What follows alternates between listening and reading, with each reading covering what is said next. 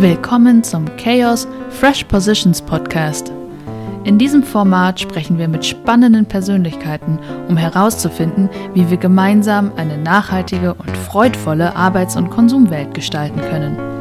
Wir fragen CEOs und kluge Köpfe aus Innovation, Nachhaltigkeit und Kreativität nach ihren besten Machertipps.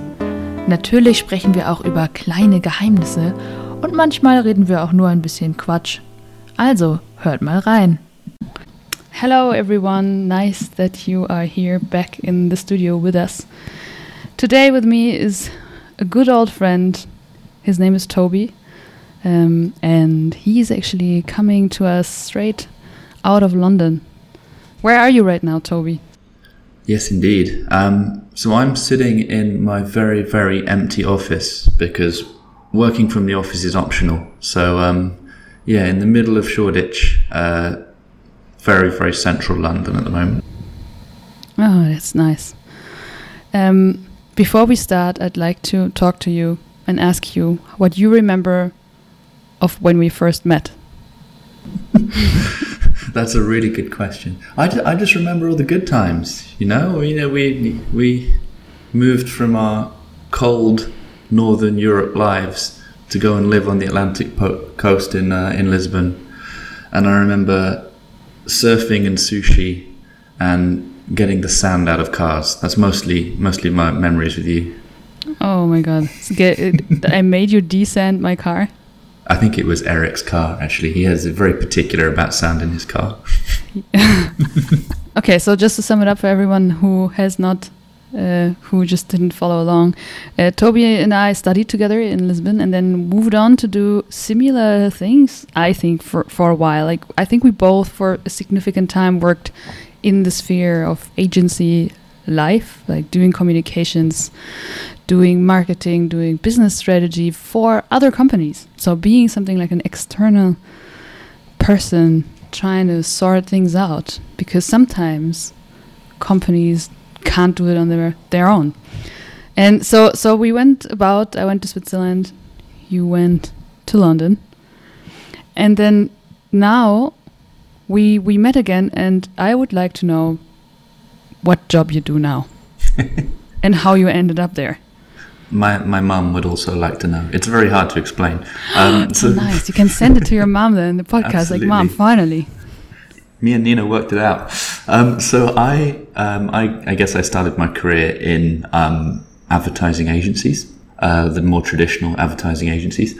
Uh, did that for a few years, and now I've moved to what would what would be considered a creative consultancy. Um, but what that really means is we help businesses out with mostly their creative work. So the ideas that they have in marketing or ideas on how to make the business more successful or more efficient or um, just better in lots of different ways.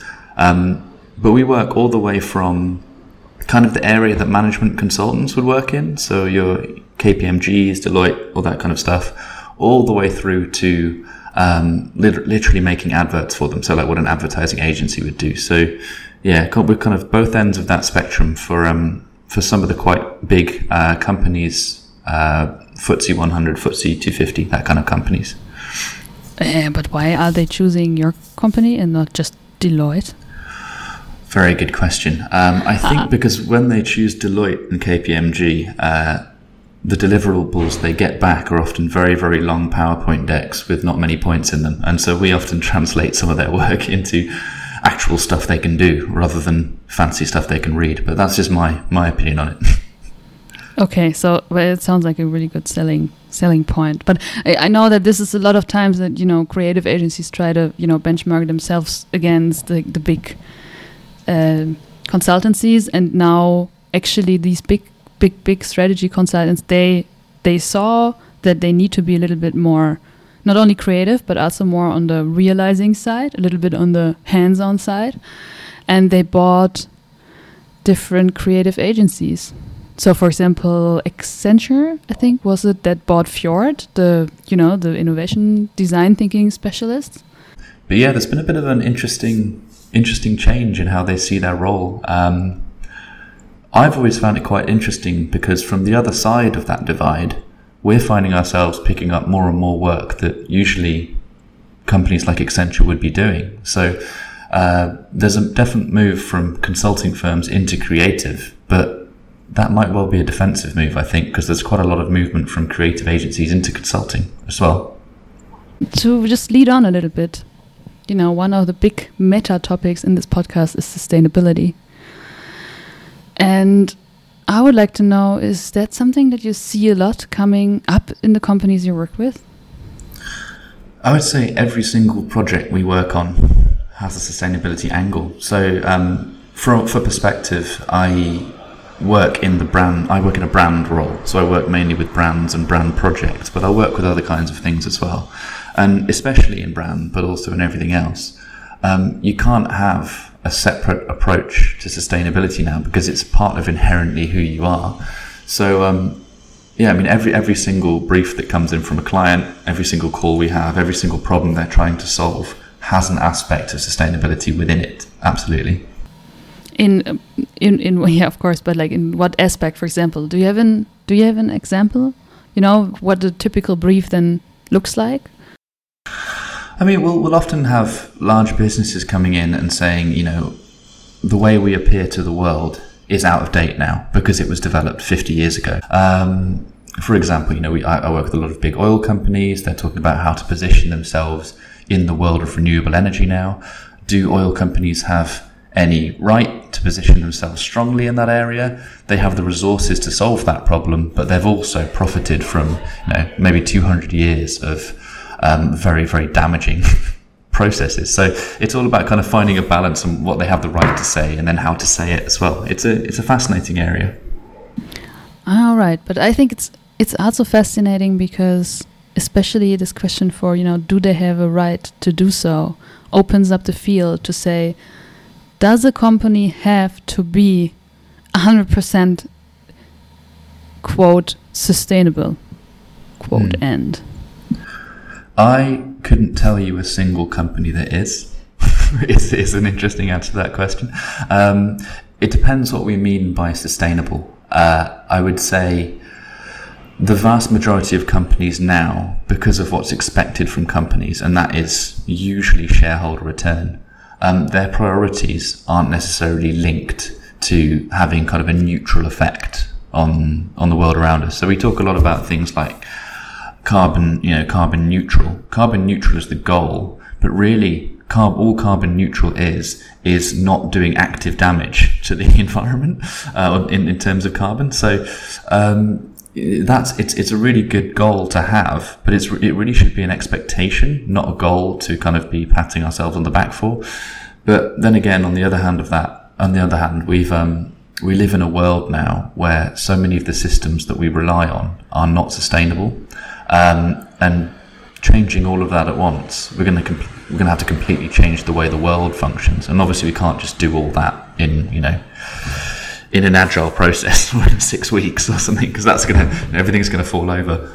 Yeah, yeah, no, absolutely. But it's such a like mind wrap, you know, because there's so much anger and so much energy from a lot of different sides, you know, in the corp- corporate world, in the non-profit world, in the you know in society you know people are organizing themselves to say hey you know like we have to be more we have to do more like we have to have companies being more responsible for you know the actions that they do but at the same time you know they are consuming also energy that is you know made from fossil fuels so it's such a weird like the longer i think about it the more it is like a paradox that is really almost impossible to solve you know because it's such a bigot way of of trying to accomplish something. So what what you know, and so now my question is what can we do as let's say external consultants to a company that really tries at least to shift a little bit, you know? Is that a good thing or should they just die all at once? And so that's my first question. You know, what can we do? What is it that we can uh, do as externals? I think we have to recognize the, the chicken and egg nature of making the business world more sustainable. Um, companies and organizations to an extent, have to be the ones to lead on a lot of this because um, a lot of the problems in the, in the world of sustainability is automatic choices. Um, and so, you know, people, and often people don't know that their behavior is contributing to a world that's not sustainable. So this, the, the unconscious choices we're making, or the things that we're just leaving alone.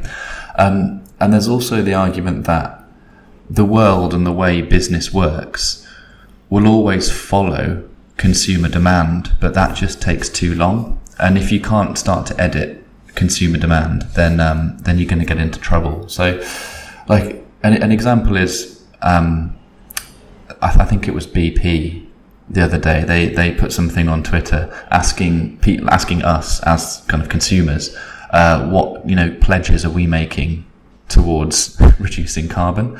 Oh, um, there was this crazy shitstorm, no? It's madness. Oh, yeah. Explain yeah, it to me. Explain so it again. Oh, it was such a beautiful shitstorm. I think there was a guy that commented like, "I pledge not to spill 4.6 million barrels of oil into the Gulf of Mexico," which was probably the best response on there. But yeah, it, it kind of what, what that did is that highlighted the problem that um, a lot of big companies haven't realised. They can't necessarily be asking us to make all the changes if they're still profiting from things being the same. But on the other hand, you know, we as consumers need to demand change as well. So it's kind of it's not one or the other, it's a combination thing. Businesses need to change the way they work and they need to kind of force that change on us, but we also need to demand change from businesses. And that kind of cycle is how sustainable change theoretically should happen.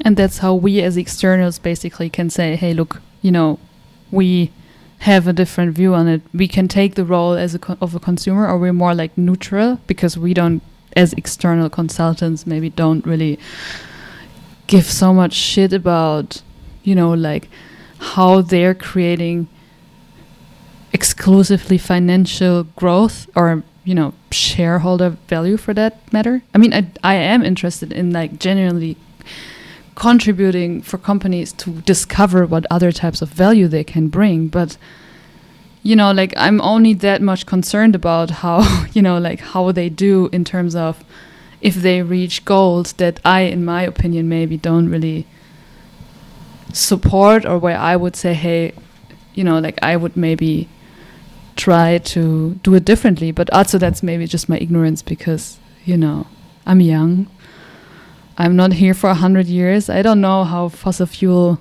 companies really work because I haven't founded one. You know, like that's there's there's an argument that you know, and, and I don't I don't want to sound like a I don't want to sound like someone that's saying that ignorance is a good thing, but there's a, there's a good argument that coming to look at a situation from a neutral perspective from outside is where a lot of value is brought. And in a nutshell, I think that's what consultants do. They don't know anything more than the businesses they're working with about their business. All they can offer is an external perspective. Um, and what often comes through in that external perspective are often obvious things that the business may not have seen itself. So um, there's there's a good phrase that kind of describes it. It says the prophet is always from out of town. So if you think about you know um, someone coming into a situation looking from the outside, it's that the, it the the prophet is always from out of town. I can't remember ah. where it's from, but um, it, that's a good way of describing it. I don't understand it. as, as in as in like as in like the prophet, as in like a religious prophet. But ah, the not, prophet, not, not, like the financial profit. Ah, I was thinking like, oh my god, this is my English. no, that's that's why. My, what do you mean, like the profit? Who gives me the profit? Who gives me money? You know, there's this other saying. I saw it in a meme. It says, "You attract what you fear." And then you see this image of like a girl just standing in the corner. And the the caption of the image says, "Ooh, I'm afraid of a million dollars." I like that. Channel channel your fears. yeah, channel your fears. Okay, but now just really fast, really quick back to what you do. You say you just said your company helps other companies express, you know, a little bit like the new set of values that they have developed. But like I'm a real like in, I'm a communications fan, but also I'm a critic in terms of I want to see operational change. So now my question for you is is that enough what you do? a lot of what we do, and I, the, the best way I've found to describe this it's almost like therapy for businesses. Like all your Wow. role is is to come in and it's it's to to talk through um, to talk through things with your clients, ask the right questions until they eventually come to um, a conclusion themselves, uh, which is which is the right answer. So, and what what I kind of what I mean by that is is a lot of the time our deliverable at the end of a project is a recommendation. And so we're often, our role is often as the facilitator to help them get to kind of what the next step or what they should do or help them to work out um, how to move forward. Um, a lot of, a lot of large businesses, for many reasons, uh, partly because they've got lots and lots of people in them, they've got lots and lots of stakeholders, so many committees, so much compliance, all of that stuff. They're completely paralyzed on what to do about any of the problems they solve because there are so many moving parts. Um, hmm. And I guess a lot of our role is just to, you know, help them step back and take a look at how they can solve the problems in their business neutrally. Hmm. The main one of those being sustainability issues. Hmm. We will have to change the record button from play to stop in a while, in a second. But I have one last question for you. And I had another, I had a, I had a question before, but now I have a different question, as always when we just get into talking. And my question for you, yes, my question for you is, you know, like assuming that we can make a difference as an external consultant slash realizer. Um, how do you gain people's trust? Mm, that's a very good question. I have always been a subscriber to a certain idea, and this idea actually comes from, I think it comes from David Ogilvy, as in the founder of Ogilvy, uh, the advertising agency group. Um, and he was quoted once as saying, A small admission gains a large acceptance. And so I've always found when you go into you go into a room with a lot of people in the business, people hate consultants, rightly so, because consultants come and change things. Consultants come and make you feel like you're not doing your job properly. Um, but really, the way to endear yourself with groups like that is to show vulnerability and to show that you're on their side and working through things with them. You know, don't don't show up um, and boast about being the smartest person in the room. Show up and kind of actually ask the right questions, like you would with a friend, um, like a good therapist would do as well. You know, you don't you don't go to a good therapist and they um, and they tell you this, this, this, and this. Okay, out you go. Off you go. You're fixed. That's not how therapy works. I like how, how this therapy thing is coming through a lot. I- I, think, it- yeah. I, I think it's, It's probably great. the most useful example I've found in my career so far. Dear listeners, it was very nice to have you here in this little studio session. If you like what you heard, then please follow Toby on LinkedIn, follow me on LinkedIn, and then please recommend this podcast to one other person and make sure that this person listens to that. If you have any feedback, you're also very welcome to uh, let us know. We're always very interested in what topics you want to hear, which people you want to have on the podcast, which stuff you didn't like. And that's that. Goodbye. Toby, do you say goodbye too? I guess I could say goodbye. Yeah. I was I was gonna say hopefully see you soon as well when they when they finally let us British people back into Europe, which will hopefully be at some point. Yeah. Then it's not Brexit, then it's uh, br- bring it in or something like this. Bring, Oh, br- just we it. forget that whole thing. Yeah. All right. Goodbye. Right.